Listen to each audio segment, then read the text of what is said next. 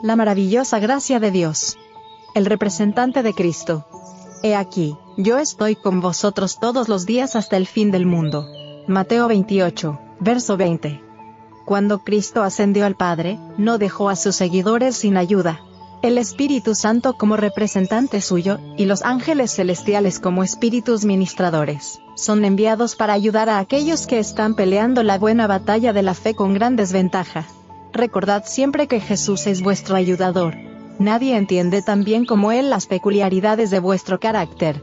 Él vela sobre vosotros y si estáis dispuestos a dejaros guiar por Él, os rodeará de influencias para el bien que os capacitarán para cumplir la totalidad de su voluntad respecto de vosotros. Mensajes para los jóvenes. Páginas 16 y 17. La vida del cristiano es una lucha.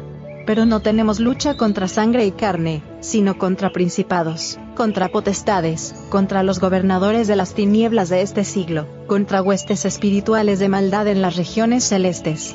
Efesios 6, verso 12.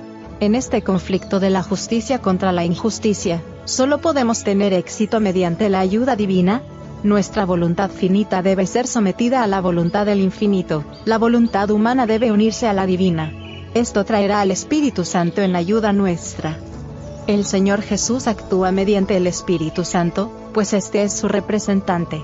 Por su medio infunde vida espiritual en el alma, avivando sus energías para el bien, limpiándola de la impureza moral y dándole idoneidad para su reino. Jesús tiene grandes bendiciones para otorgar, ricos dones para distribuir entre los hombres. Es el consejero maravilloso, infinito en sabiduría y fuerza. Y si queremos reconocer el poder de su espíritu y someternos a ser amoldados por él, nos haremos completos en él. ¿Qué pensamiento es este? En Cristo habita corporalmente toda la plenitud de la deidad, y vosotros estáis completos en él. Colosenses 2, versos 9 y 10. El corazón humano nunca conocerá la felicidad hasta que se someta a ser amoldado por el Espíritu de Dios. El Espíritu conforma el alma renovada al modelo. Jesucristo. Mediante la influencia del Espíritu, se transforma la enemistad hacia Dios en fe y amor, el orgullo en humildad. El alma percibe la belleza de la verdad. Ibid.